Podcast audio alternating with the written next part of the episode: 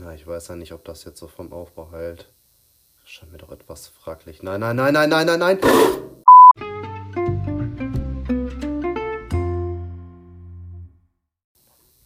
Einen wunderschönen guten Tag, Mittag oder Abend oder eine gute Nacht, je nachdem, wann ihr das Ganze hört.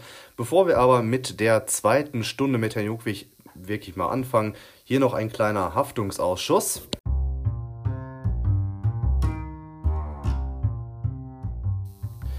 Disclaimer. Dieser Podcast erfolgt auf eigene Verantwortung von Herrn Juckwig und dient der Unterstützung von Schülern, die von ihm unterrichtet werden. Dieser Podcast ist nicht von der Schule, an der ihre Kinder lernen, auferlegt, angeregt oder in sonst einer Weise zu verantworten. Die Schule und das Land NRW kann in keinster Weise für den Inhalt verantwortlich gemacht werden.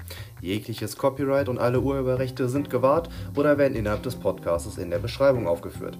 Der Podcast kann geteilt werden, macht aber ehrlich gesagt nur für wenige Menschen Sinn, nämlich für die Schüler von Herrn Jokwig. Alle Beteiligungsmöglichkeiten an diesem Podcast erfolgen ebenfalls anonymisiert. Der Podcast ersetzt in keinem Fall einen geordneten Unterricht an unserer Schule und dient daher nur der Unterstützung während des Lernens zu Hause, während der Regelunterricht im Zuge der Corona-Pandemie für die betroffenen Klassen nicht hergestellt werden kann. So, nachdem wir das ganze Rechtliche jetzt geklärt haben, stellt sich natürlich die Frage, warum das Ganze eigentlich? Naja, Tatsache ist, dass die Klassen, die ich jetzt hiermit anspreche, erstmal aktiv nicht zur Schule kommen sollen und müssen. Trotzdem stellt sich die Frage, wie kann ich euch ein bisschen unterstützen? Ähm, denn mir ist es wichtig, dass wir alle vernünftig gut zusammen lernen können, ohne dass irgendjemand abgehängt wird. Und ich kann euch schon nicht ähm, irgendwie in der Schule aktiv selbst unterstützen und deswegen eben diese Möglichkeit hier mit diesem Podcast irgendwie. Ich kann kontrollieren hier, wo das Ganze stattfindet, nämlich hier in dieser Podcast-Umgebung. Ich kann kontrollieren, wie das verteilt wird. Es ist kein Stream, der irgendwie dann auf YouTube oder weiß ich nicht wo ähm, gezeigt wird oder publiziert wird. Und gleichzeitig kann es für euch ein hilfreiches Instrument sein. Und vielleicht ist es ja auch ganz schön, und das ist eigentlich meine Hauptintention, mal wieder eine vertraute Stimme zu hören. Ähm, was vielleicht auch noch ganz wichtig ist, ist, dass das wirklich für euch zugeschnitten ist, dass es nur die Klassen anspricht und ich werde keine Namen oder Klassen nennen oder keine Schule nennen, die mich hat im Unterricht und deswegen macht das auch nicht für jeden immer Sinn. Ähm, was ich mir überlegt habe, ist auch, wie nenne ich das Ganze eigentlich? Und jetzt ist ähm, dabei rausgekommen, ich nenne es zweite Stunde. Raum zweite Stunde, nicht erste Stunde. Ich habe mir überlegt, ähm, vielleicht überleg dir erstmal immer selber, wie ich jetzt an eine Aufgabe rangehe. Und dann kann mir Herr Juckwig im Zweifelsfall so immer noch helfen. Oder auch vielleicht so ein bisschen die Frage, in der ersten Stunde, guck mal auf, auf die Uhrzeit, ist es wirklich gerade die erste Stunde, während ihr euch das anschaut? Ich denke eher nicht. Ich denke, da habt ihr eventuell sogar noch geschlafen. Ähm, kann ich mir auch vorstellen.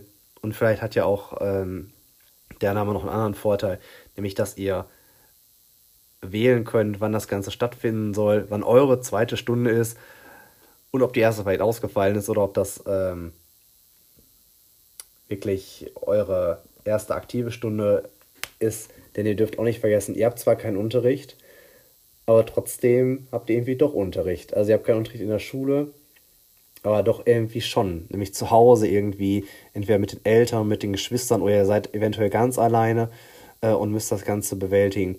Und um euch da eine kleine Unterstützung zu geben, habe ich mir überlegt, da muss ich irgendwie was machen und vielleicht ist das eine Möglichkeit. Was ihr gerne machen könnt, ist, ihr könnt hier, wo ihr das Ganze äh, euch anhören könnt, diese Seite könnt ihr teilen, könnt ihr zum Beispiel in die Klassengruppe geben, weil ich denke, dass nicht wahrscheinlich alle immer alle Aufgaben erledigt haben und auch jetzt nicht immer unbedingt wissen, was gerade äh, angesagt ist, also dass jetzt gerade dieser Podcast existiert. Ihr könnt das gerne äh, an alle weitergeben. Ich glaube nicht, dass es Sinn macht, das irgendwo anders hinzuteilen, weil, ähm, naja, was sollen die damit anfangen, ne? Ähm, das erstmal dazu. Jetzt sage ich euch, was wir heute machen. In der heutigen Sendung möchte ich, oder im heutigen Podcast möchte ich mit euch besprechen, die ersten zwei Wochen, äh, die ihr keine Schule mehr hattet, in den Fächern Deutsch und Erdkunde. Also die Kurse oder die Klassen, die mich haben, in Deutsch und Erdkunde.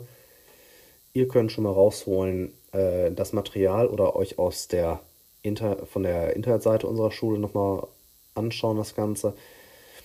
Von Deutsch der ersten Woche und der zweiten Woche und von Erdkunde der ersten und zweiten Woche, die ihr nicht mehr zur Schule gegangen seid.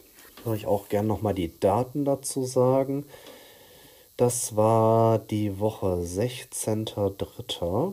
bis 20.03. und 23.03 bis 27.3. Das waren die ersten zwei Wochen und wir starten gleich mit Deutsch.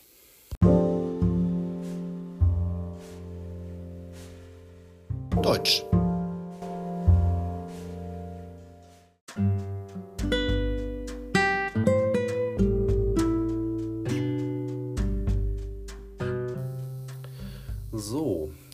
Was meine ich jetzt mit Woche 1 und 2? Wir fangen mal an mit Woche 1. Woche 1 meinte den 16.03. bis zum 20.03. Da hatte ich euch was zugeschickt gehabt äh, mit so einem dunkelvioletten ähm, Farbton. Wenn ihr es gleich rausholt oder euch raussucht, solltet ihr vielleicht mal auf Pause machen, weil ich gehe jetzt immer davon aus, dass ihr es dann immer schon irgendwie vorliegen habt. Also Woche 1, da hatte ich euch aufgegeben oder euch zugeschickt ein Arbeitsblatt, ähm, wo ihr ein Tiergedicht untersuchen sollt. Ein Arbeitsblatt zur Übung zur Gedichtsanalyse. Dann habe ich euch was aus dem Deutschbuch mitgebracht. Ähm, eine Seite 125. Dann das Vorlesen eures Gedichtes solltet ihr üben. Und ähm,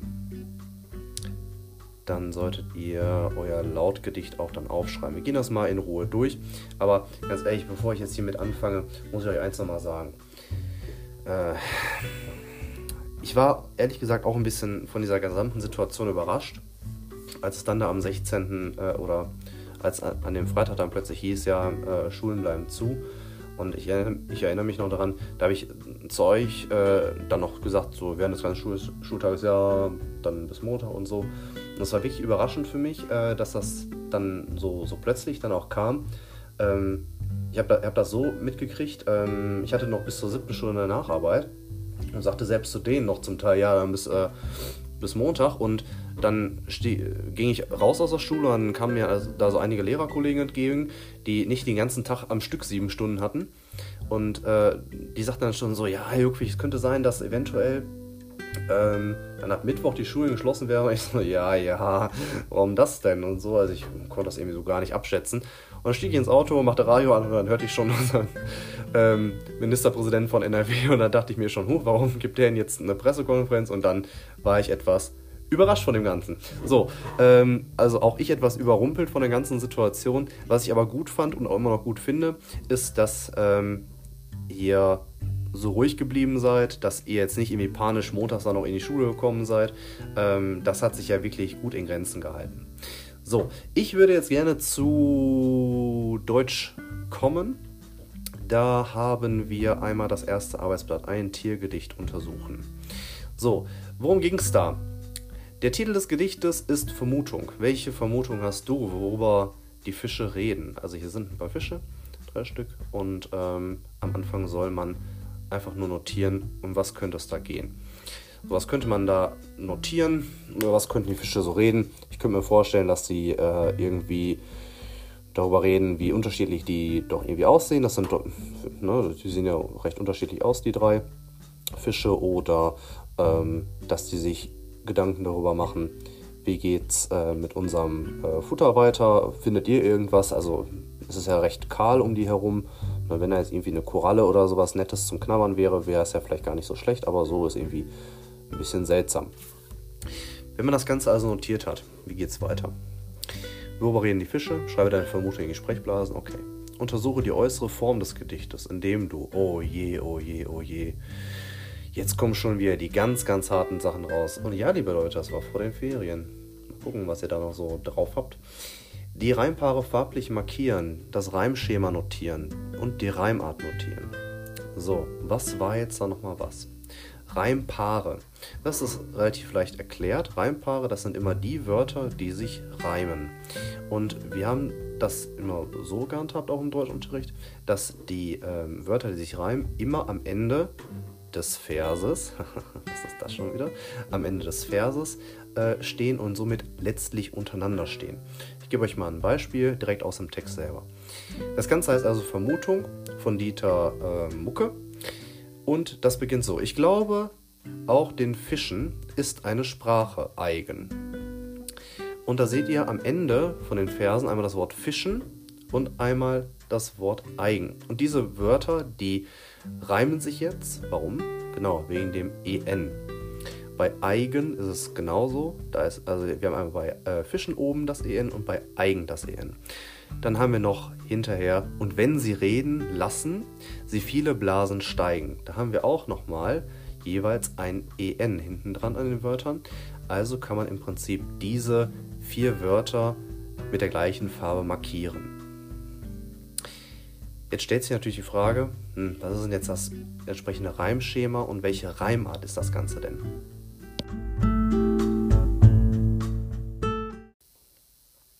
Mit Reimschema ist ähm, das mit diesen Buchstaben gemeint. Also A, A, B, B. Und mit Reimart ist eben gemeint, was für eine Reimart ergibt sich daraus. Das waren diese Sachen mit Paarreim, Kreuzreim und so weiter. Wer möchte lösen? Ich möchte lösen. Also, Reimschema haben wir hier in unserem Fall ähm, einen klassischen, naja, wenn man äh, es so sehen möchte, haben wir im ersten, ähm, in der ersten Strophe gar kein richtiges Reimschema, weil sich ja Fischen, Eigen, Lassen und Steigen im Prinzip reimen, weil die alle dieses EN hinten dran haben. Passt das zu einer der Sachen, die wir äh, hatten? Nein, im Prinzip nicht. Was wir daraus machen können, ist ähm, ganz klassische Paarreime zu ziehen. Also Fischen und Eigen wären ein Paar und Lassen und Steigen wird dann zu einem Paar. Also wäre das im ersten Stroh, in der ersten Strophe wäre es die Reimart des Paarreims. Wir schreiben also hinter Fischen ein A, hinter Eigen ein A, hinter Lassen ein B und hinter Steigen auch ein B. Wir können meinetwegen auch Fischen und Eigen in einer Farbe markieren und Lassen und Steigen in einer Farbe. Dadurch haben wir jetzt Fischen und Eigen mit jeweils A bezeichnet, Lassen und Steigen mit B und das Ganze ist ein Paarreim. Zweite Strophe. Doch ob sie denken, kann man voraus noch nicht ersehen, weil bei dem Denken Blasen viel seltener entstehen. Da ist die Sache jetzt wirklich eindeutiger. Wir schauen uns das nochmal genauer an. Wir haben einmal Mann, Ersehen, Blasen und Entstehen.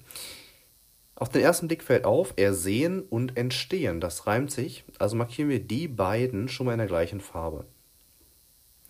Und jetzt haben wir ein Problem. Kann Mann und Denken blasen? Die funktionieren nicht so richtig, außer das N am Ende. Also markieren wir mal ganz großzügig Mann und Blasen mit der gleichen Farbe. Und jetzt kommt es darauf an. Wir haben also äh, jetzt zwei unterschiedliche Farben. Bei Mann eine Farbe, bei Ersehen eine zweite Farbe, bei Blasen wieder die erste Farbe und bei Entstehen wieder die äh, zweite Farbe. Reimpaare haben wir jetzt also farblich markiert. Reimschema. Hm, wer möchte lösen? Hier ist keiner mit mir im Raum. Dann muss ich selber wohl lösen. Mann machen wir wieder ein A dran. Oder wir können auch, wir machen es anders. Wir schreiben direkt ein C dran, weil oben haben wir ja schon A und B. Also machen wir jetzt dann C dran.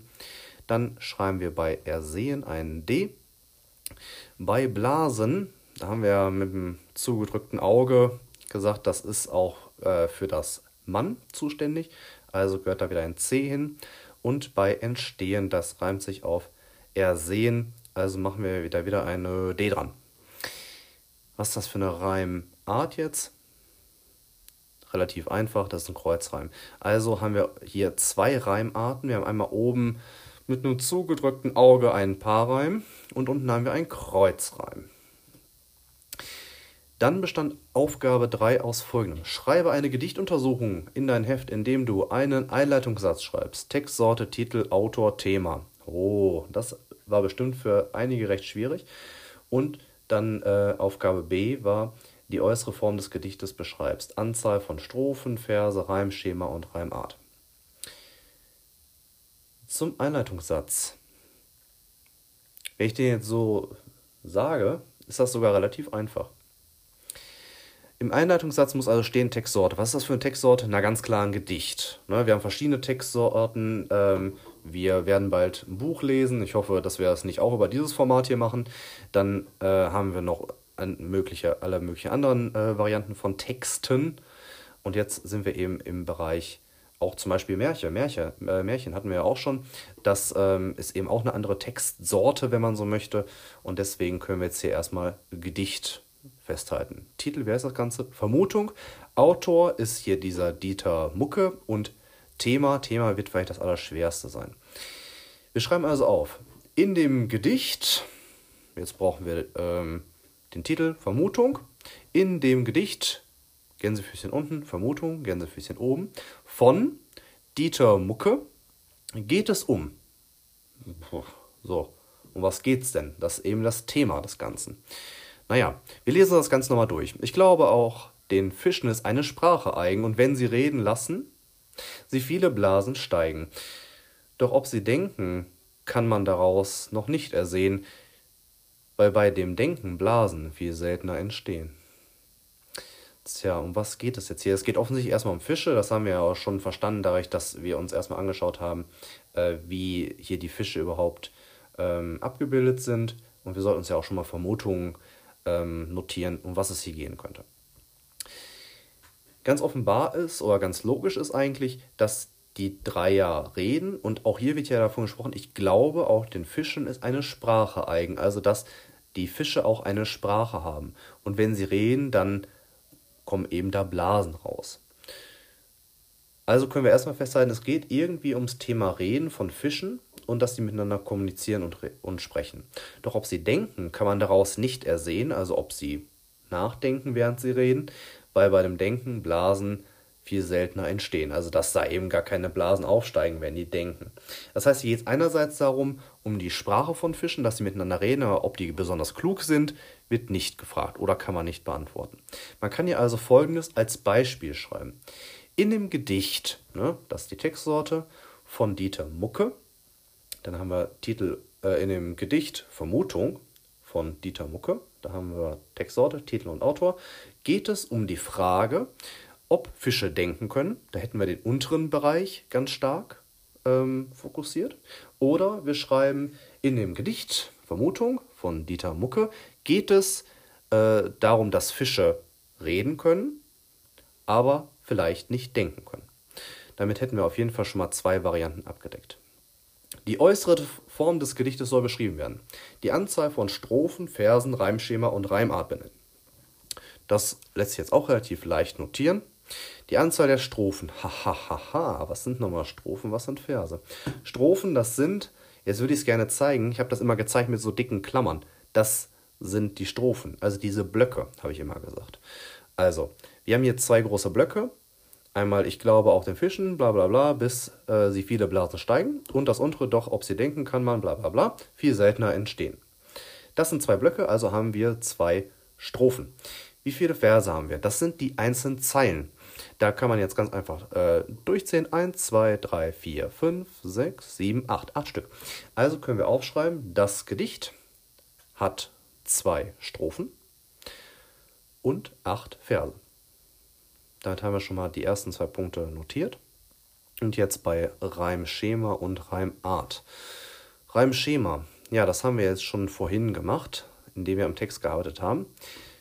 Das Gedicht hat das Reimschema Paarreim und Kreuzreim. Da sind wir jetzt schon zur Reimart übergesprungen, tatsächlich. Ach, beim Reimschema wird ja erstmal was ganz anderes gefragt, ne? Ah, das ist ja, das ist ja blöd gemacht hier von mir. So, beim Reimschema müssen wir einfach aufschreiben, äh, das Gedicht hat das Reimschema A, A, B, B. Dann haben wir da unten weitergemacht mit C, D, C, D. Nochmal. AA, BB, CD, CD. So, damit haben wir schon das Reimschema abgedeckt und dann können wir dahinter in einem Satz schreiben, ähm, das Gedicht verfügt über die Reimart Paarreim und Kreuzreim. Das haben wir oben festgestellt. So, dann sind wir auch schon mit der ersten Seite durch. Prima. Wir gehen zur zweiten Seite über. Da stand Übung zur Gedichtsanalyse. Aufgaben 1 und 2. Untersuche die äußere Form des Gedichtes, indem du die, Paare, die Reimpaare farblich markierst, das Reimschema notierst, die Reimart notierst und in Aufgabe 2 schreibe eine äh, Gedichtuntersuchung in dein Heft, indem du einen Einleitungssatz schreibst, Textsorte, Titel, Autor, Thema, die äußere Form des Gedichtes beschreibst, Anzahl von Strophen und Verse, Reime, Reimart und C, deine Meinung zum Gedicht schreibst. Na, schade, dass ich das mit der Meinung jetzt nicht machen kann. Ist ja blöd. Aber vielleicht fällt mir noch äh, was ein, wie ich euch auch in diese Sendung ein bisschen ähm, mit einbinden kann. Außer vielleicht die E-Mail-Adresse. Wir schauen mal. So, wir wollen uns das Ganze mal angucken. Quacus Krokofalt von Hans Harris. Oder Harris. So, die Reimpaare müssen farblich markiert werden, das Reimschema muss notiert werden und die Reimart muss notiert werden. So, wir schauen mal rein. Wir haben am Ende von der ersten, vom ersten Vers einmal das Wort Nil, dann geht es weiter mit Riesenkrokodil, Krokofalt und Alt. So, da fällt schon mal ganz einfach und schnell auf. Nil, ich mache das mal selber. Das wäre vielleicht gar nicht schlecht, ne?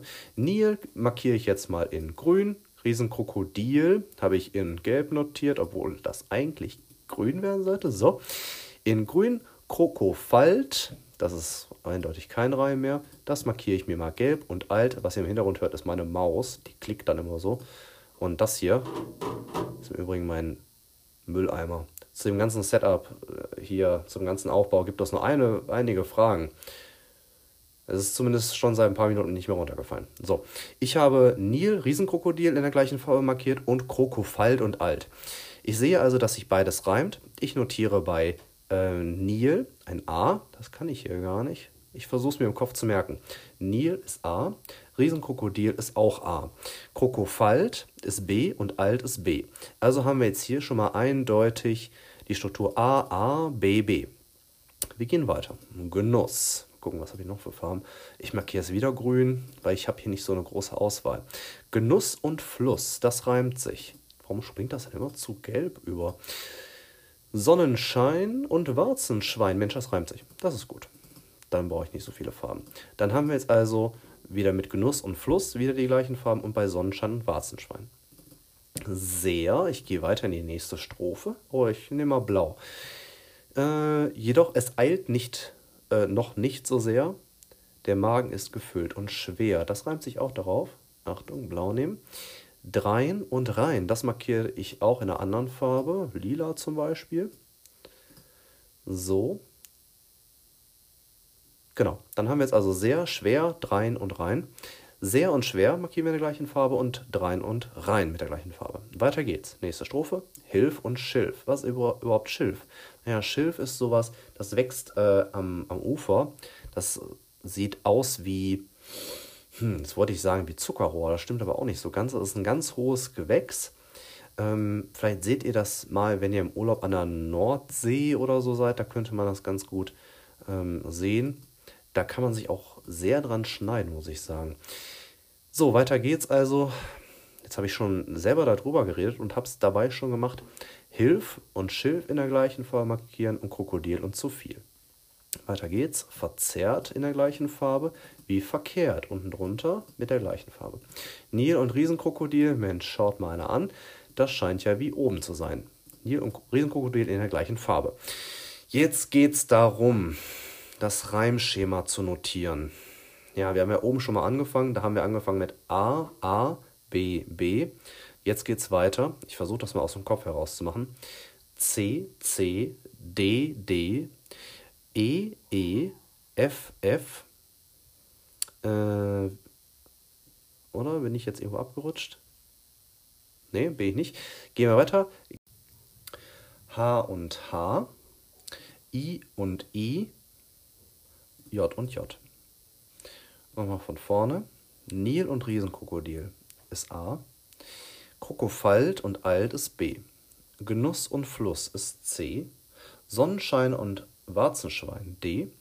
Sehr und schwer A, B, C, D, E, also sehr und schwer ist E, drein und rein ist F, Schilf und Hilf darunter ist G, H ist Krokodil und zu viel, I ist verzehrt und verkehrt und J ist Nil und Riesenkrokodil. Jetzt fällt schon ziemlich was Eindeutiges auf, dass die, die, nämlich die Reimart. Welche Reimart haben wir hier? Na ganz offensichtlich Paarreim, weil alles untereinander, was untereinander steht, ist in der gleichen Farbe markiert, also ist es natürlich ein Paarreim. Also notieren wir unten Paarreim, da ist ja sogar so eine Linie dafür vorgesehen gewesen. Und jetzt sind wir mit der ersten Aufgabe schon fertig. Hat gar nicht so lange gedauert. Wahrscheinlich hätte es nicht so lange gedauert, wenn ich es an der Tafel erklären könnte. Aber so ist das echt eine Umstellung, muss ich sagen. Aber wir kriegen das schon hin. Zweite Aufgabe. Schreibe eine Gedichtuntersuchung in dein Heft, indem du einen Einleitungssatz schreibst, bla bla bla, äußere Form des Gedichtes beschreibst und deine Meinung zum Gedicht notierst. Also, ein Einleitungssatz schreiben. Das geht so ähnlich wie oben. Wir haben mit der Textsorte wieder ein Gedicht. Wir haben den Titel Quacus Krokofalt und wir haben den Autor Hans Harris, Harris und das Thema, ja, da müssen wir gleich mal ganz genau drum gucken. Ein Einleitungssatz. Schreiben wir wie folgt. In dem Gedicht Krakus oder Quacus Krokofalt von Hannes Harris geht es um, und jetzt ist wieder die Frage, was schreiben wir da hin? Naja, wir haben ja ganz viel die Betonung auf ähm, dieses Riesenkrokodil mit dem Namen Quacus Krokofalt, das dort schon sehr, sehr alt ist, vor allem im ersten. Und ähm, in den weiter, das vor allem in der ersten Strophe, ne? da wird ja begonnen mit in Afrika im Fluss Nil, da lebt ein Riesenkrokodil mit Namen Quacus Krokofalt. Es ist schon 100 Jahre alt. Ähm, da haben wir auf jeden Fall schon mal die Einleitung in unser, in unser Thema und ähm, hier unten drunter in den nächsten Strophen geht es im Prinzip eigentlich nur noch darum, was dieses ähm, Riesenkrokodil so tut. Wir können also beim Thema folgendes notieren. Äh, geht es um ein Riesenkrokodil mit dem Namen Quacus Coco, äh, Krokofalt und was es den ganzen Tag so tut.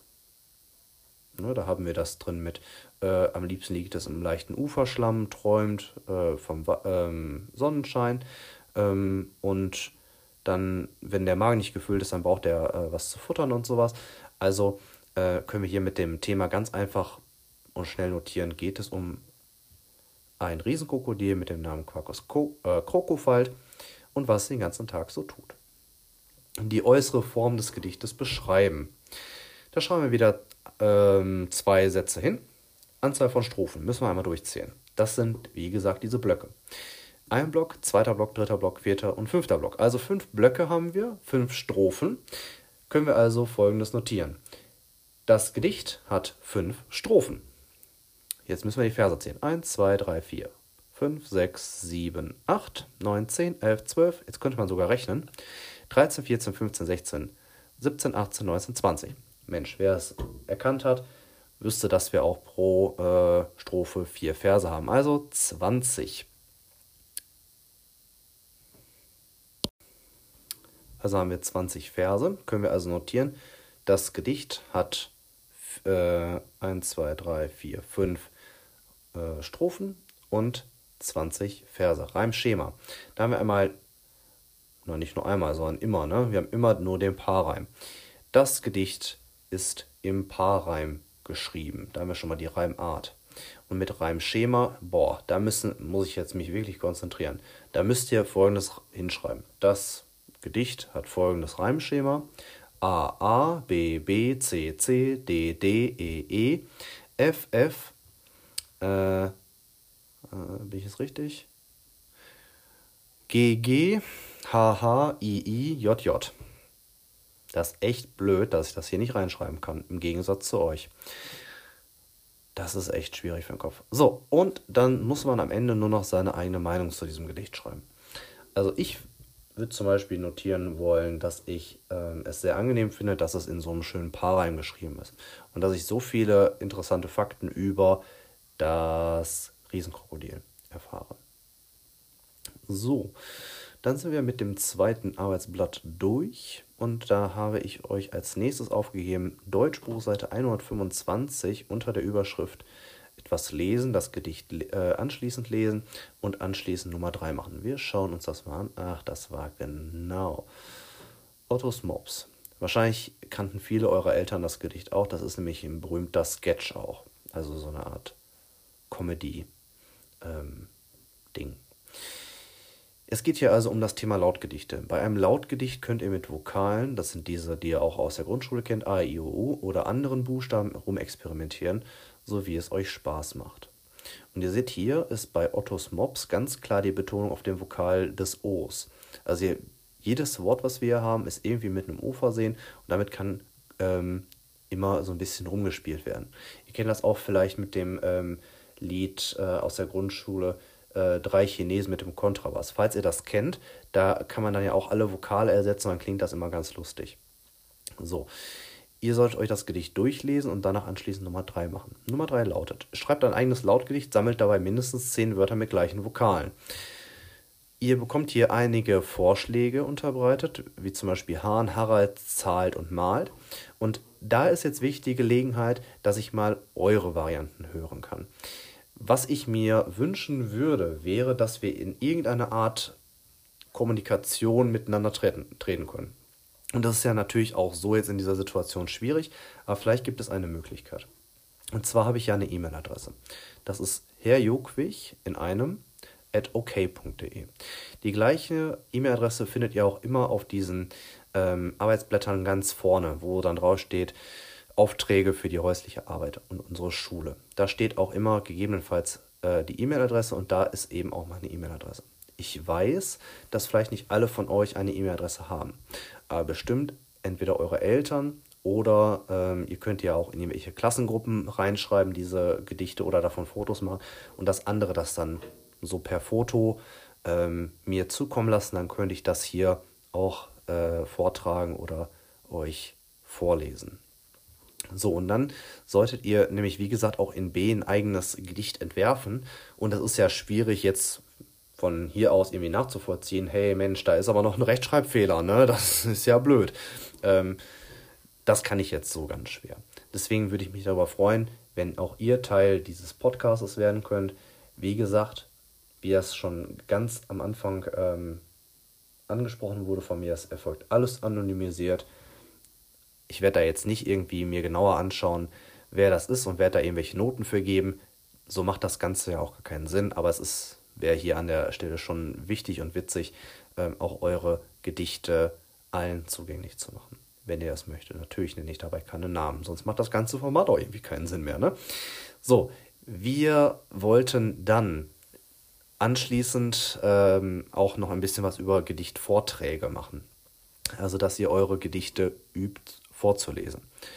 Ihr könnt euch, äh, ja, da war natürlich, was habe ich mir dafür Gedanken gemacht? Ja, es war noch eine andere Zeit, ne? Trefft euch mit Freunden und tragt euer Gedicht vor und sendet oder sendet euren äh, Freunden eine Sprachnachricht mit eurem Vortrag.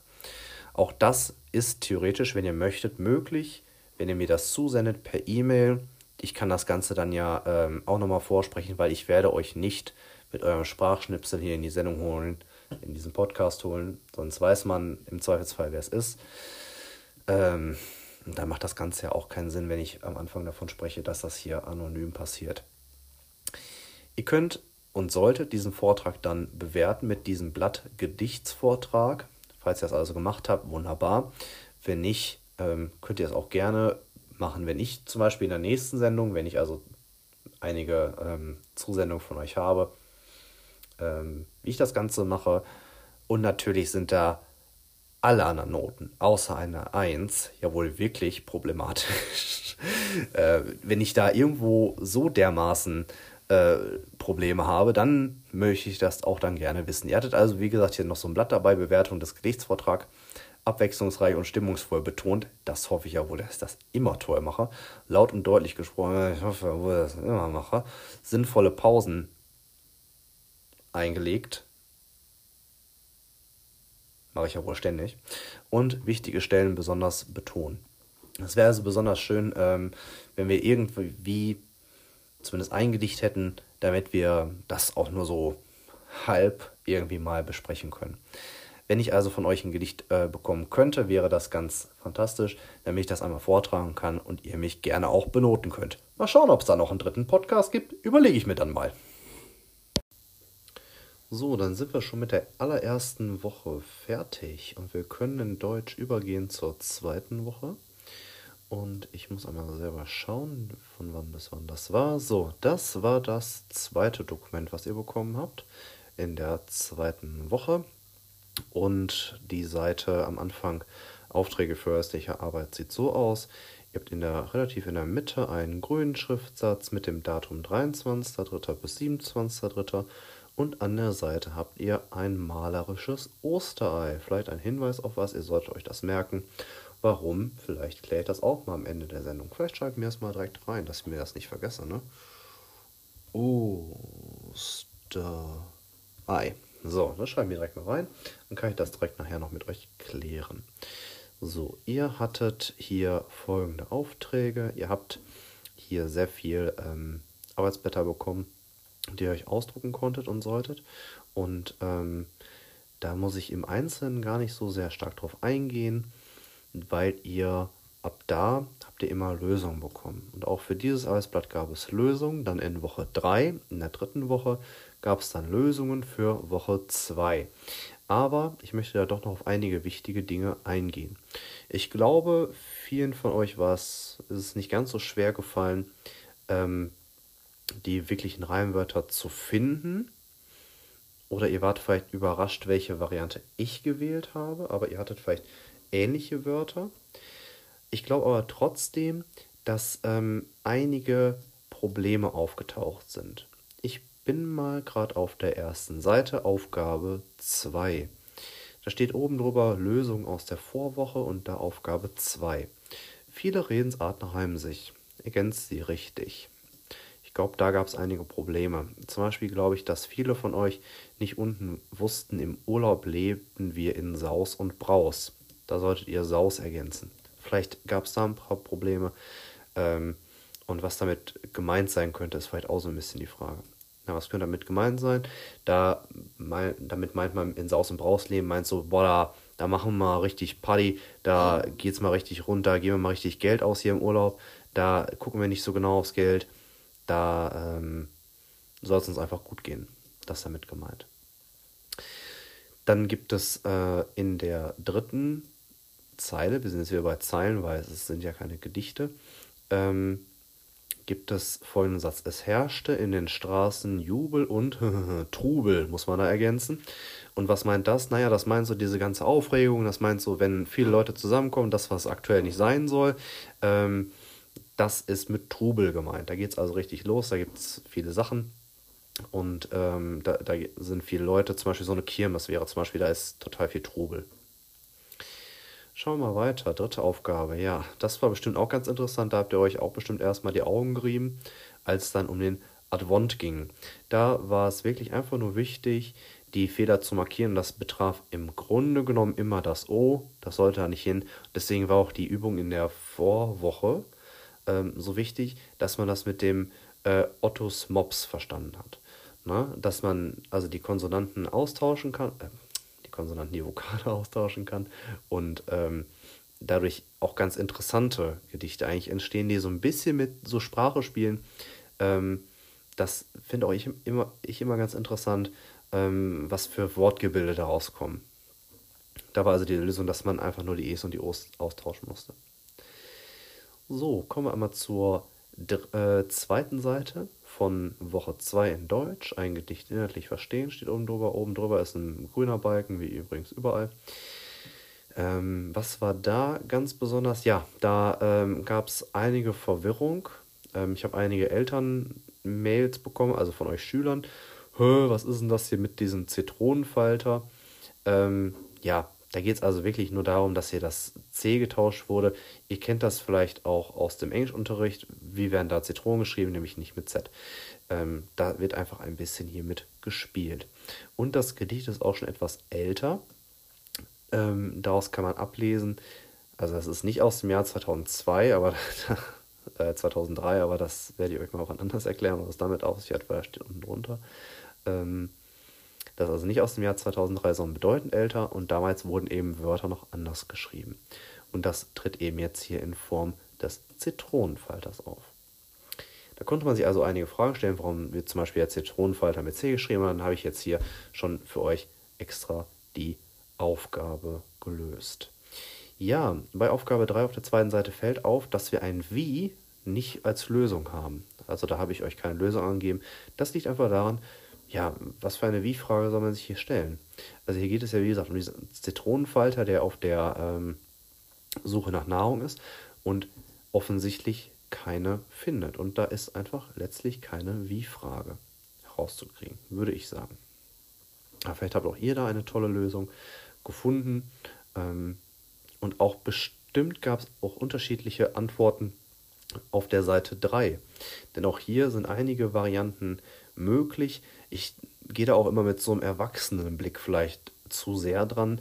Ich habe sehr, sehr traurige Wörter ausgewählt.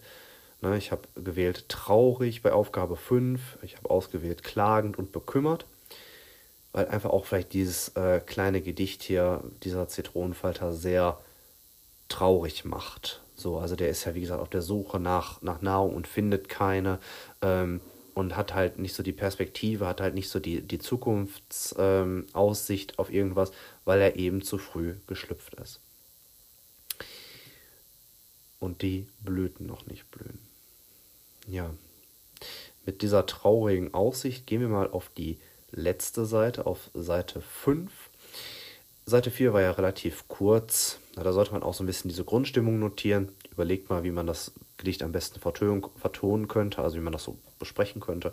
Und da habe ich es jetzt für mich so gewählt, das sollte doch dann eher traurig sein. Ne? Also es geht ja in diesem Gedicht mit dem Zitronenfalter um diese, diese, diese, diesen mangelnden Zukunftsbezug und eben äh, eher nicht um was Positives. Also wer da fröhlich dran geht, der kann das gerne versuchen. Es klingt etwas komisch und äh, man hätte sicherlich die Lache auf seiner Seite, aber äh, man sollte auch dann hier eher was Traurigeres äh, an den Tag legen. So, wir kommen jetzt endlich mal zur Seite 5 von der zweiten Woche in Deutsch, Kreuzreim A, B, A, B. Da habt ihr nochmal die Variante mit dem Kreuzreim und ich habe es einmal geschafft, das daneben zu schreiben, wie das ähm, aufgebaut werden kann, wie man das da mit diesem Reimschema nochmal daneben schreibt. Und so müsst ihr es auch in den anderen äh, zwei Strophen durchziehen. Und ähm, in Aufgabe 4 auf diesem fünften Blatt, äh, Blatt die Form des, von Gedichten untersuchen. Auch da bin ich gespannt auf eure Ideen. Habe ich sogar schon darunter geschrieben. Ihr solltet ein vierzeilige, eine vierzeilige Strophe äh, hinzufügen und ihr solltet dabei das Reimschema, also diesen A, B, A, B, also den Kreuzreim, äh, solltet, ihr, solltet ihr da durchziehen.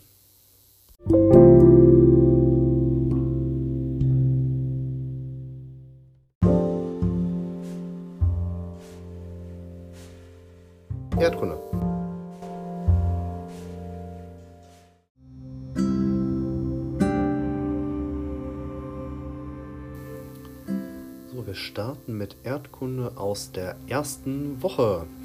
Und das sah alles wie folgt auf. Aufträge für die häusliche Arbeit. Das Titelbild sah so aus, dass ihr relativ in der Mitte eine dicke, ähm, ein dickes Datum angegeben bekommt, 16.03. bis 20.03. in tiefem Dunkelrot. Die Aufgaben. Schaut euch nochmal die Deutschlandkarte auf Seite 69 oben an. Erstellt dann eine Tabelle wie auf Seite 68 Nummer 3. Schauen wir uns das Ganze mal genauer an. Wir hatten also eine Deutschlandkarte, die wir schon mal im Übrigen angefangen hatten zu besprechen. Wenn wir uns das Ganze jetzt also angeschaut haben, sollten wir machen eine Aufgabe und zwar die Nummer 3 auf Seite 68. Über die, übertrage die Tabelle in deinen Hefter und ergänze sie. Nutze dafür, naja, ihr solltet einfach nur die Karte nutzen. Großlandschaft, Lage, Aussehen und große Städte, Flüsse, Berge. Was sind nun mal diese Großlandschaften? Die Großlandschaften, das sind eben diese äh, hier gut auf diesem relativ großen Bild zu sehenden farblichen Bereiche. Wir haben hier auf dem Bild Vier Stück, ja, vier. Und wir sehen erstmal offensichtlich nur drei. Wir haben, wir haben einmal das norddeutsche Tiefland, dann das Mittelgebirgsland und dann das Alpenvorland. Und hier ist die Frage, wo ist denn das vierte? Das vierte ist ganz unten. Äh, und das ist außerhalb dieser Deutschlandkarte, da steht nämlich Alpen. Und das ist auch noch die vierte Region. Ich bin immer wieder irritiert von diesem Helikopter, der rumfliegt. Versuchen wir den mal zu ignorieren, oder ich versuche es mal zu ignorieren. Jetzt geht es um die Lage und das Aussehen. Wir beginnen mal oben mit dem norddeutschen Tiefland. Ja, wir sehen da sehr viel Grün. Und das bedeutet eben auch, dass wir da eine sehr flache Landschaft haben. Dass es also nicht so viele Hügel gibt, dass, nicht, dass es keine Berge gibt. Wenn ihr irgendwo schon mal in Norddeutschland wart, beispielsweise, hm, ich komme immer wieder auf Nordsee und Ostsee zurück, dann... Ähm, wisst ihr vielleicht, dass es da nicht so bergig zugeht, man nicht so kurvenreich fahren muss, wie vielleicht, wenn man in die Alpen fährt. Also können wir bei Lage und Aussehen hinschreiben, Flachland, ähm, normale Straßen, keine großen Gefälle, dass es da keine großen Berge gibt vielleicht. Große Städte, Flüsse und Berge. Schauen wir erstmal große Städte. Nur in diesem Grün. Und da sehen wir schon, Mensch, da steht auch an der Seite Duisburg, Essen Oberhausen steht da nicht, aber das ist da ja auch in der Gegend. Also können wir all diese Städte notieren. Duisburg, Essen, meinetwegen auch Bottrop, je nachdem, wo ihr herkommt. Auch Oberhausen können wir notieren. Dortmund, Münster.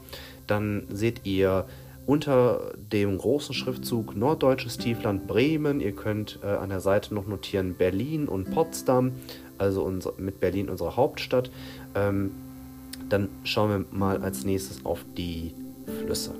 Flüsse. Das sind diese blauen Linien, die sich da durchziehen und da haben wir auch schon einige ähm, hier im norddeutschen Tiefland. Wenn wir uns einmal diesen irritierenden Helikopter genauer anschauen, sehen wir darunter nochmal die große Stadt Hamburg, auch ein Stadtstaat. Und aus Hamburg heraus, aus diesem großen roten, kommt ein kleiner, äh, eine blaue Linie und da steht irgendwo Elbe dran. Also wir können notieren die Elbe. Wir können, wenn wir der Elbe weiter runter folgen, können wir sehen, dass die auch durch Berlin durchführt und dass die sich da teilt in die Spree. Und ja, liebe Leute, da ist noch was anderes und ich muss einmal reinzoomen, um zu erkennen, ob das da auch richtig notiert ist. Genau. Ihr könnt auch noch die Hav äh, Havel notieren. Da ist ganz klein, also es ist schon fast auf dem Scan, den ich euch mitgebracht habe, besser zu sehen als im Buch. Dann könnt ihr noch äh, Oder und Neiße könnt ihr noch notieren, das findet sich auch da. Da haben wir nochmal Elbe und wir haben noch, wenn wir wieder auf die andere Seite äh, vom Helikopter gucken, unter Hamburg ist noch Bremen und da fliegt, äh, fliegt, da fliegt die Weser durch. Ne? Das ist wieder so ein typischer Juckwig. Da fliegt die Weser durch. Also da fließt die Weser durch, durch Bremen. Und ähm, wenn wir bei Bremen noch ein Stück weiter weitergehen, sehen wir da noch die Ems, die da aus der Nordsee rauskommt. Und wenn wir mal nach Duisburg gehen, da wo wir ungefähr wohnen, da ist auch noch der Rhein. Und auch noch ganz klein, und das ist jetzt wirklich fies, auch noch die Ruhr. Zwar steht der Name Ruhr schon im Mittelgebirgsland, unter Essen, wenn ihr mal so guckt. Schräg unter Essen, da steht Ruhr. Aber wenn man ganz leicht diese Linie verfolgt, sieht man, dass sie auch nach Essen und durch Duisburg und so kommt und dass sie da irgendwo entspringt. Also auch da können wir noch die Ruhr notieren. Dann haben wir also einmal große Städte, Flüsse und Berge notiert. Berge haben wir im Tiefland haben wir nicht. Wird jetzt so nicht notiert. Und jetzt geht's los mit dem Mittelgebirgsland. Meine Güte, da geht wirklich die Post ab kommen wir erstmal zur Großlandschaft. Ihr notiert also Mittelgebirgsland, Lage und Aussehen. Ja, gebirgig. Also da, da habe ich euch erzählt, das war glaube ich unsere letzte Erdkundestunde, die wir noch so zusammen hatten. Da ähm, erzählte ich so, ja, da ähm, fährt man so rauf und runter und von diesen riesengroßen Straßen, wo man mit dem Auto hoch und runter fährt und man hat Angst um sein, um sein Leben, weil die ganzen schnellen Autos kommen. Genau da ist das. Ähm, da geht es also sehr gebirgig zu. Da sind die ähm, Berge schon etwas höher als hier bei uns. Äh, zum Beispiel in Oberhausen. Da geht es jetzt nicht so steil bergauf und ab. Wir haben nicht so die großen Berge. Dann kommen wir zu Lage und Aussehen. Naja, da können wir auch schreiben gebirgig. Da sind auch viele Wälder, muss man sagen. Also da ist es äh, bewaldet, könnt ihr auch schreiben. Äh, was ihr bitte nicht aufschreibt, ist braun. Nein, es ist nicht hinter Köln und hinter Bonn einfach nur braun. Das ist in der Tat nicht der Fall, aber es ist da schon recht gebirgig und das soll das Ganze ausdrücken. Schauen wir uns mal an die nächste Kategorie, große Berge, Flüsse, große Berge. Große Städte natürlich, große Städte, Flüsse und Berge. Große Städte, ja, was haben wir da? Achtung, das sind nicht, die Braun, nicht das, was in den braunen Flecken steht, sondern äh, die Sachen, wo rote Kreise drumherum sind. Also beispielsweise, wie kommen wir jetzt da am besten hin? Wir bleiben mal bei dem großen Titel Mittelgebirgsland. Da sehen wir auf der einen Seite Erfurt, ist ein kleiner roter Klecks. Göttingen, da ist auch eine Universität. Äh, in Erfurt auch. Aber irgendwie bin ich jetzt bei Göttingen hängen geblieben. Kassel ist auch ähm, eine große Stadt. Dann haben wir da drunter noch Fulda, Frankfurt, Mainz. Und Achtung, es gibt äh, einmal. Ach Quatsch. Also da haben wir einmal Mainz und wir haben einmal Mannheim. Jetzt wollte ich irgendwas Blödes sagen, stimmt aber gar nicht. Und dann haben wir unten drunter unter Main, Mannheim, haben wir noch Karlsruhe, daneben haben wir noch Stuttgart, Nürnberg, da könnt ihr euch was aussuchen. Ihr müsst da jetzt nicht vollständig werden. Zumal das auch nicht alle Städte sind. Also Oberhausen steht ja auch nicht drauf und wir wohnen ja trotzdem in der Stadt, die existiert ja trotzdem. Ähm, wenn wir uns jetzt diese braunen, irritierenden Flecke anschauen, dann stellen wir auch ganz schnell fest, dass das Gebirge sind. Also das ist jetzt kein, keine große, ähm, kein großer hoher Berg, wo man nur mit einer Atemschutzmaske drauf kann, also mit so einem Sauerstoffgerät oder so. Aber das geht schon alles ziemlich weit hoch. Da kann man im Prinzip alles notieren, was hier in diesen braunen Flecken steht. Harz, Rot, Rothaargebirge, Westerwald, Eifel, ähm, Taunus kann man notieren. Ja, es ist Taunus und nicht Wiesbaden. Das ist hier irritierend. Hunsrück, Odenwald, äh, Spessart, die Rhön kann man notieren, Thüringer Wald. Da seid ihr also ganz frei. Das sind meistens Gebirge, die eben auch mit Wäldern äh, bewachsen sind. Deswegen sowas wie Thüringer Wald oder was haben wir unten noch? Bayerischer Wald. Ne? Also ähm, dafür, daher kommt das einfach. So, schauen wir weiter. Jetzt sollen wir noch Berge notieren und Flüsse. Ähm, wir haben einmal mit Bergen tun wir uns hier natürlich schwer, weil es keine richtigen großen Berge sind, außer einer. Und den zu finden war vielleicht auch gar nicht so leicht. Wenn wir den braunen Bereich des Mittelgebirgsland ganz nach unten verfolgen, dann sehen wir einmal unten Schwäbische Alb und daneben steht ganz klein Feldberg mit einem Dreieck markiert. Das ist einer der hohen Berge, die jetzt hier aufgeführt werden. Also können wir den Feldberg notieren und alle braunen Flecke im Prinzip. Das sind die Gebirge. Jetzt suchen wir natürlich noch nach den Flüssen. Und da haben wir jetzt ein ganz schönes Problem, denn die Flüsse fangen ja nicht irgendwo auf dem Mittelgebirgsland an, sondern sind zum Teil auch schon aus der Nordsee, aus dem norddeutschen Tiefland entstanden. Oder kommen daher und fließen jetzt weiter Richtung Süden.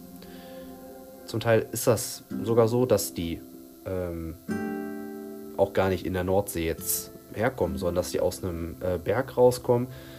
Wie das passiert, erkläre ich euch vielleicht mal wann anders. Aber dass die gar nicht aus der Nordsee jetzt kommen, sondern in die Nordsee münden, also dass da das Wasser reinfließt. Wie auch immer, müssen wir jetzt beim Mittelgebirgsland aufpassen. Wir müssen einmal die Weser notieren, weil die Weser oben bei norddeutsches Tiefland schon runterkommt und ähm, also da notiert ist im norddeutschen Tiefland, aber nicht mehr unten im Mittelgebirgsland notiert ist. Dann müssen wir natürlich noch notieren die Ruhr, die fließt aus äh, Nordrhein-Westfalen, fließt sie dann noch aus Nordrhein-Westfalen, aus dem norddeutschen Tiefland, fließt sie noch ein Stück weit äh, weiter. Das, die bleibt aber in Nordrhein-Westfalen. So, Entschuldigung. So, jetzt haben wir noch den Rhein. Der fließt auch, äh, der fängt an oder wird benannt im Nord norddeutschen Tiefland, müssen wir weiterverfolgen. Da gibt es noch die Mosel, da haben wir noch die äh, Saale, Neckar, dann haben wir unten nochmal rein notiert oder aufgeschrieben. Den äh, Main haben wir da noch. Das sind also alles äh, Flüsse, die ihr da notieren könnt. So, Alpenvorland. Das ist der dritte Bereich. Und bei Alpenvorland können wir wieder als Großlandschaft schreiben Alpenvorland. Lage und Aussehen gebirgig. Also da ist wirklich jetzt wirklich ähm, viel mit Gebirgen los. Und warum heißt es Alpenvorland? Naja, da sind die Berge noch nicht so hoch wie in den Alpen selbst, aber es geht da doch ganz schön rund schon, vor allem für unsere Verhältnisse hier. Da muss man also wirklich hoch und runter fahren und da kann man nicht so leicht, ähm, da hat man nicht so viel flache Landschaften wie hier. Lage und Aussehen, ja, auch da ist wieder äh, wichtig zu notieren, irgendwie gebirgig, wenig Flachland, äh, viele Berge. Und bei großen Städten können wir da, hier haben wir nur zwei markiert, München, Augsburg haben wir da notiert äh, oder haben wir auf der Karte, die wir erkennen können. Die können wir notieren, das reicht da im Prinzip auch. Ähm, Flüsse, Berge, na, da geht es jetzt wirklich äh, rund.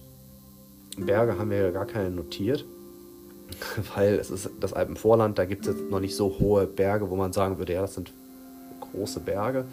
Aber was wir notieren können, ist auf jeden Fall ähm, Flüsse. Und bei den Flüssen geht es los mit der Donau, mit der Lech, mit der Isar und mit der Inn. Tatsächlich Inn mit Doppel-N. Ähm, es gibt ganz viele Städte, die kennt man, die an der Inn liegen und die kennt man tatsächlich, so traurig das Kind klingt, äh, nur aus den Staumeldungen. Also dann hört man immer wieder, ja, Stadt sowieso an der Inn, äh, da ist Stau. Weil hier in der Nähe der Inn irgendwelche kleinen Städte sind, die hier noch nicht mehr aufgeführt werden. Berge, wie gesagt, haben wir nicht so wirklich. Ähm, aber wenn es jetzt zu den Alpen übergeht, da gibt es ähm, als Großlandschaft, notieren wir wieder Alpen, dann Lage und Aussehen, gebirgig, sehr hohes Gebirge, ähm, hohe Berge, solche Sachen könnt ihr notieren. Und bei große Städte, Flüsse und Berge. Große Städte haben wir da jetzt so nicht mehr.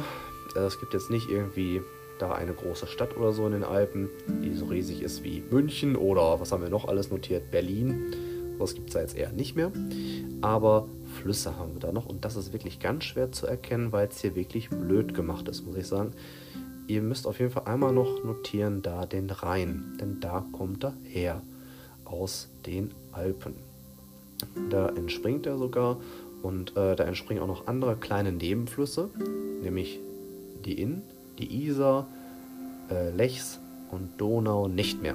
Donau nicht notiert. Dann sind wir damit fertig. Was habe ich euch noch alles aufgegeben? Alles noch aufgegeben. Jetzt klingt das aber so viel, wie ich das sage. Schaut auf euch, euch auf Seite 75 die Deutschlandkarte an. Na, gucken wir gleich mal.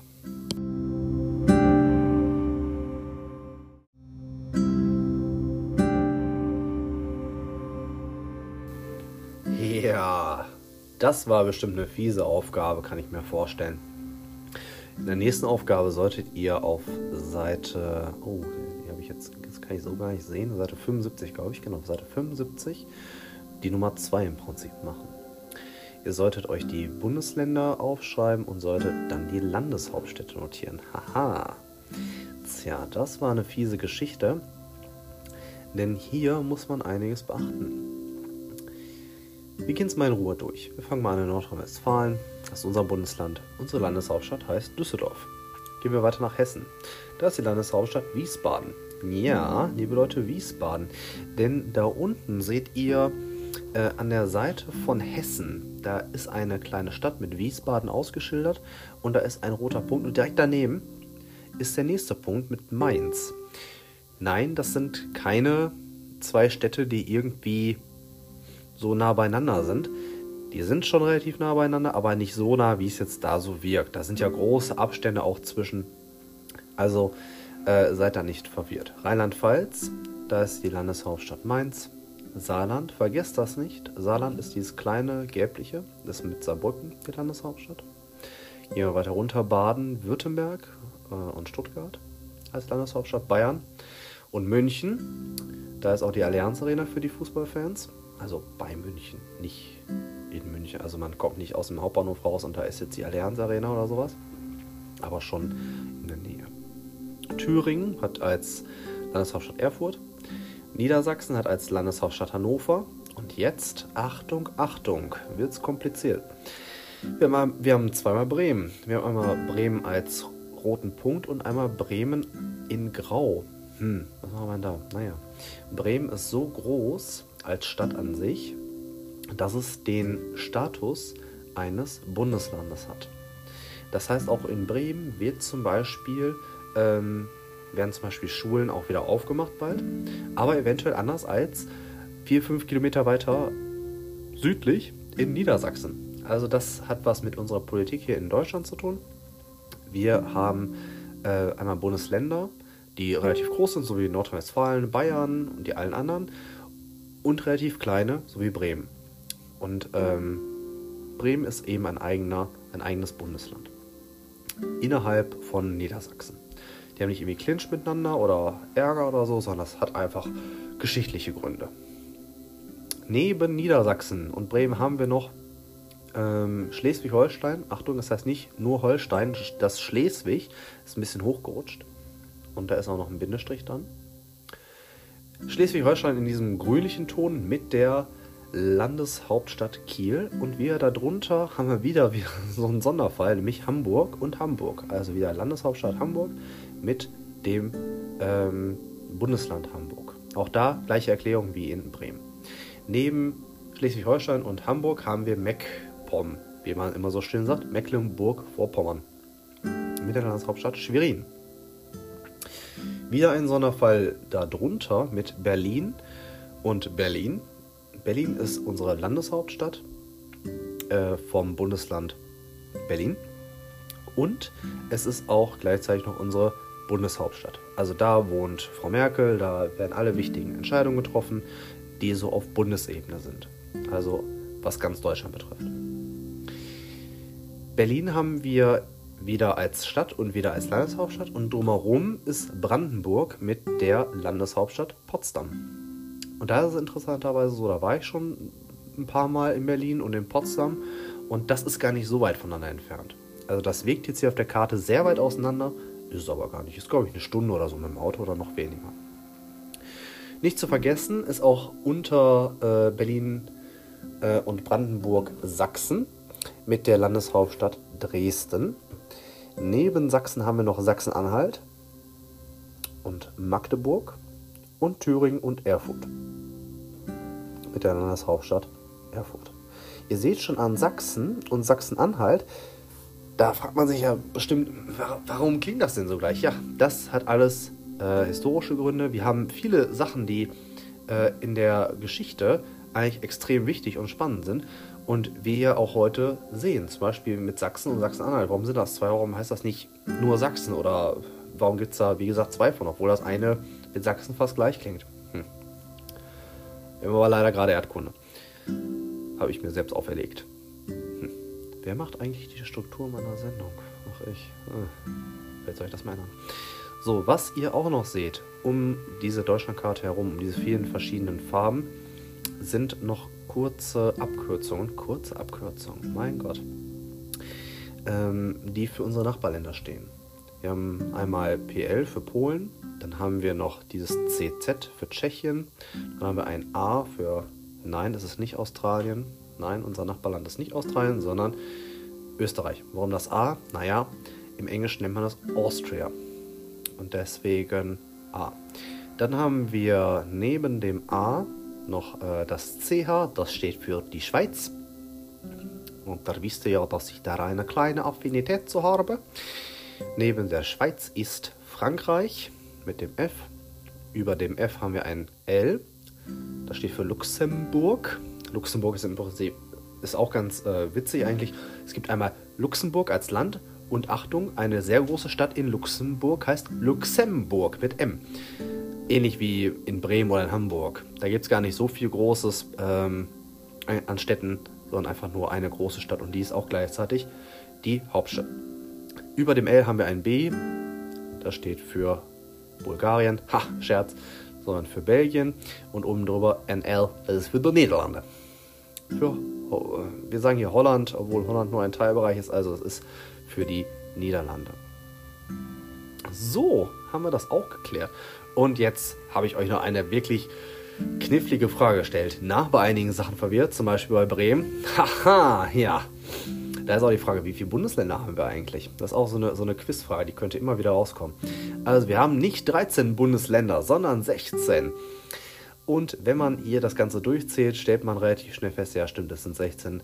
Da hat er tatsächlich mal recht. In wenigen Dingen, die er mal recht hat.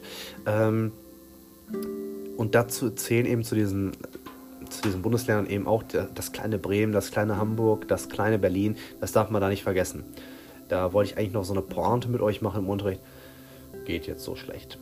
So, wow, da sind wir schon mit Erdkunde durch eine Woche. Meine Güte, das ging aber flott. Schauen wir mal, was wir dann noch haben. Das müsste dann sein dieses hier. Tut mir leid, ich muss auch mit mir selber sprechen. Ach, genau. Ja, jetzt wird es etwas kompliziert. Wir gehen mal zur zweiten Woche. Die zweite Woche in Erdkunde bestand aus, dem, aus folgendem Titelbild. Aufträge für die häusliche Arbeit. In äh, der Mitte habt ihr gesehen äh, den Schriftzug für die Zeit bis zu den Osterferien. Best of Europe. Wir als Klasse. Jetzt muss ich tatsächlich das Klingeln des Postboten rausstreichen. ja, liebe Leute, das ist alles professionell. Auch das, der gesamte Aufbau hier ist sowas von unprofessionell, aber das funktioniert offensichtlich richtig gut so.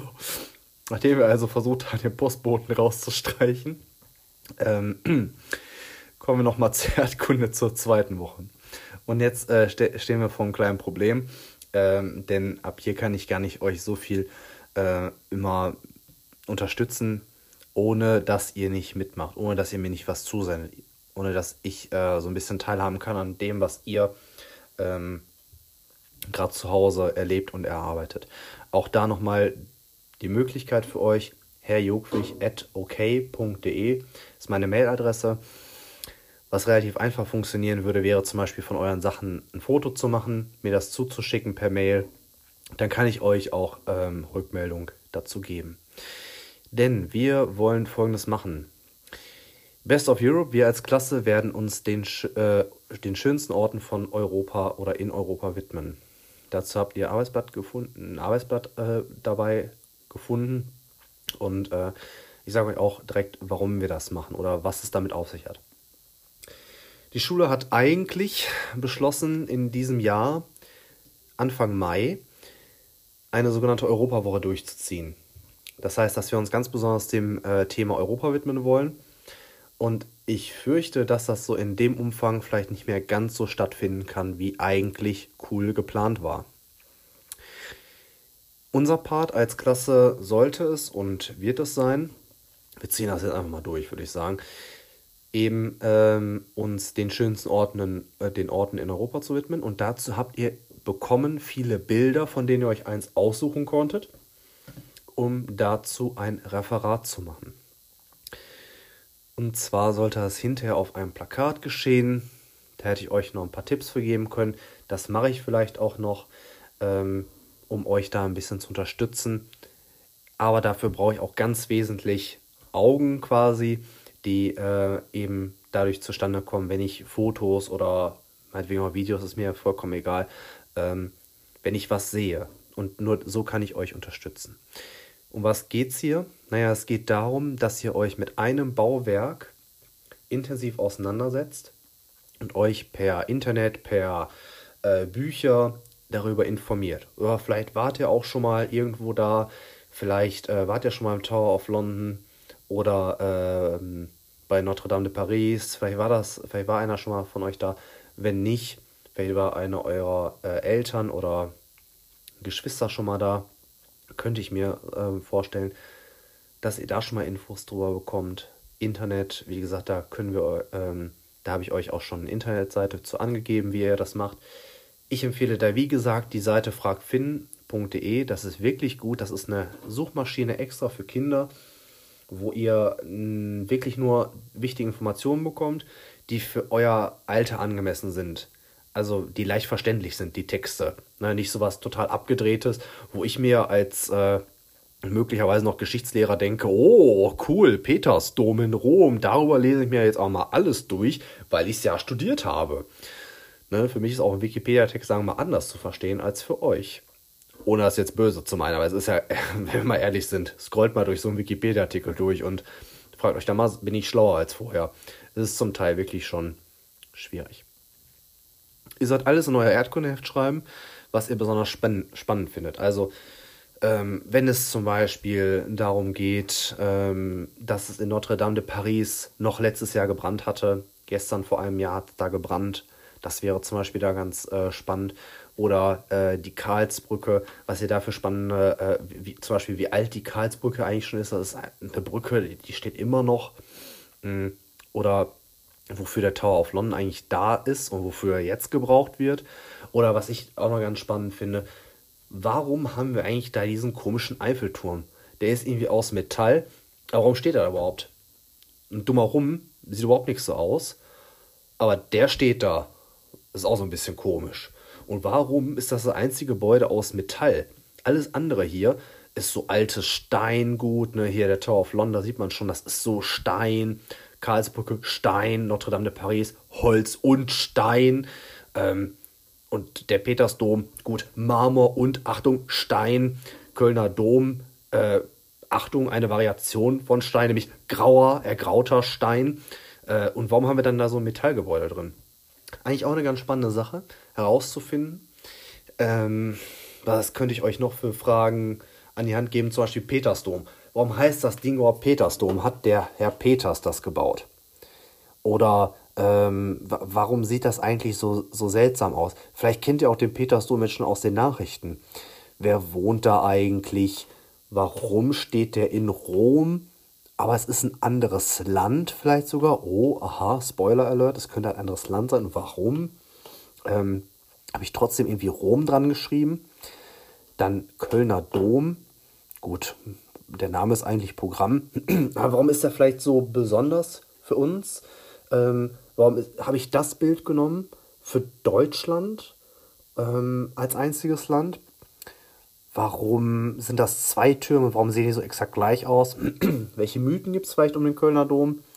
Ähm, das sind alles so Fragen, die man sich stellen kann und die vielleicht auch ihre Beantwortung finden können. Was jetzt wichtig an der Stelle ist, ist zu sagen. So, nachdem wir jetzt auch in Erdkunde erst einmal durch sind, kommen wir schon relativ schnell zum Ende von dem Ganzen.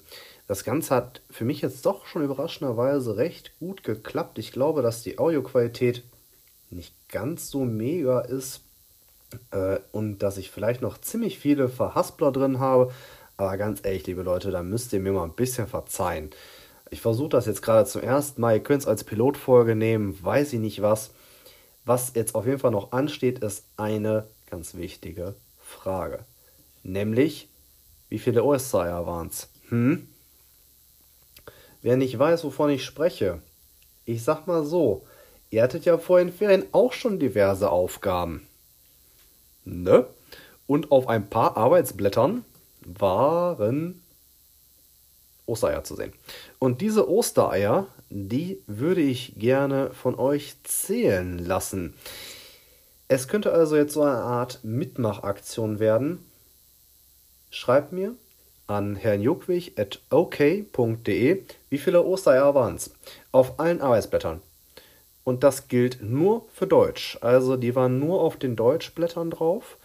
Das heißt, beide Klassen können mitmachen. Ja, auch die andere Klasse kann mitmachen. Ähm, wie viele Ostereier waren es? Ich sag mal so, so viel müsst ihr gar nicht suchen. Es war mehr als ein Osterei.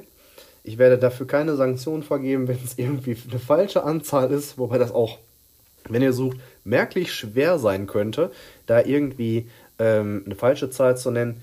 Das könnt ihr gerne machen, mir schreiben. Äh, wie gesagt, an meiner E-Mail-Adresse. Wie viele Ostereier habe ich auf den Arbeitsblättern versteckt?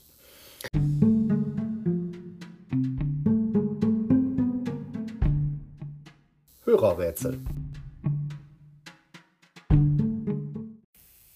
Ja, in der Kategorie Hörerrätsel geht es darum zu erraten, was ihr gleich hört. Ich werde gleich durch meine Wohnung stapfen und mir einen ganz besonderen Ort überlegen, wo man ein ganz bestimmtes Geräusch hört. Ich habe auch schon eine Idee und ihr könnt mal überlegen und mitraten, was ist das?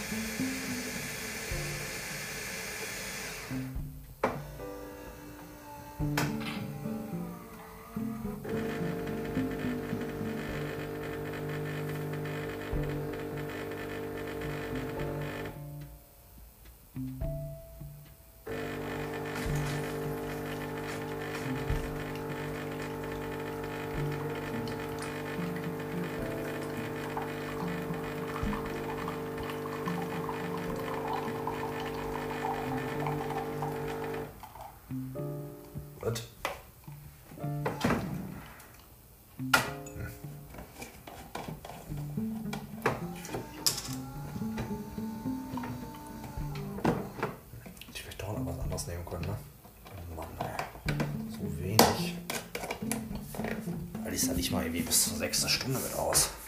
Mann, ey.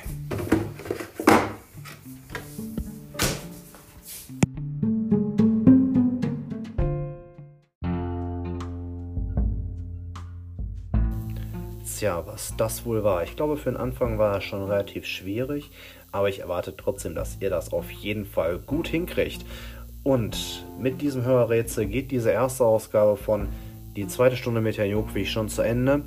Die zweite Folge und nächste Folge gibt es dann auch bald in Kürze. Ich überlege noch und kann noch nicht ganz genau abschätzen, in welchem Zeitrahmen ich das Ganze machen kann. Ich denke, äh, zwei Ausgaben pro Woche funktionieren auf jeden Fall ganz gut. Das hängt auch ein bisschen davon ab, wie jetzt meine äh, sonstige ähm, Belastung oder ähm, Verpflichtung in der Schule, denn für uns Lehrer geht ja die Schule ganz normal los, da jetzt ist und inwieweit ich dafür äh, noch die notwendige, doch recht intensive Arbeit, äh, die notwendige und intensive Arbeit dafür aufbringen kann, hier so einen Podcast ähm, zu erstellen.